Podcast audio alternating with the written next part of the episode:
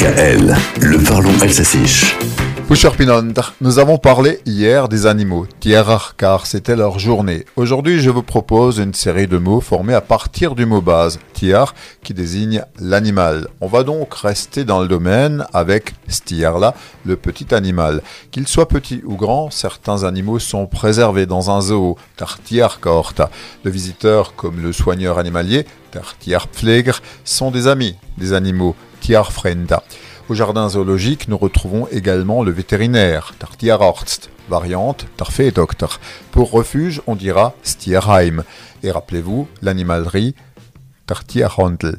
La SPA est à notre écoute, Stierschutzverein, elle qui tire nombre de ses pensionnaires de la maltraitance animale, Tierquälerei. Si vous aimez le cirque avec animaux, vous serez rivé au dompteur, Tartiarpandiker. Et n'oublions pas l'adjectif tiarish qui signifie bestial.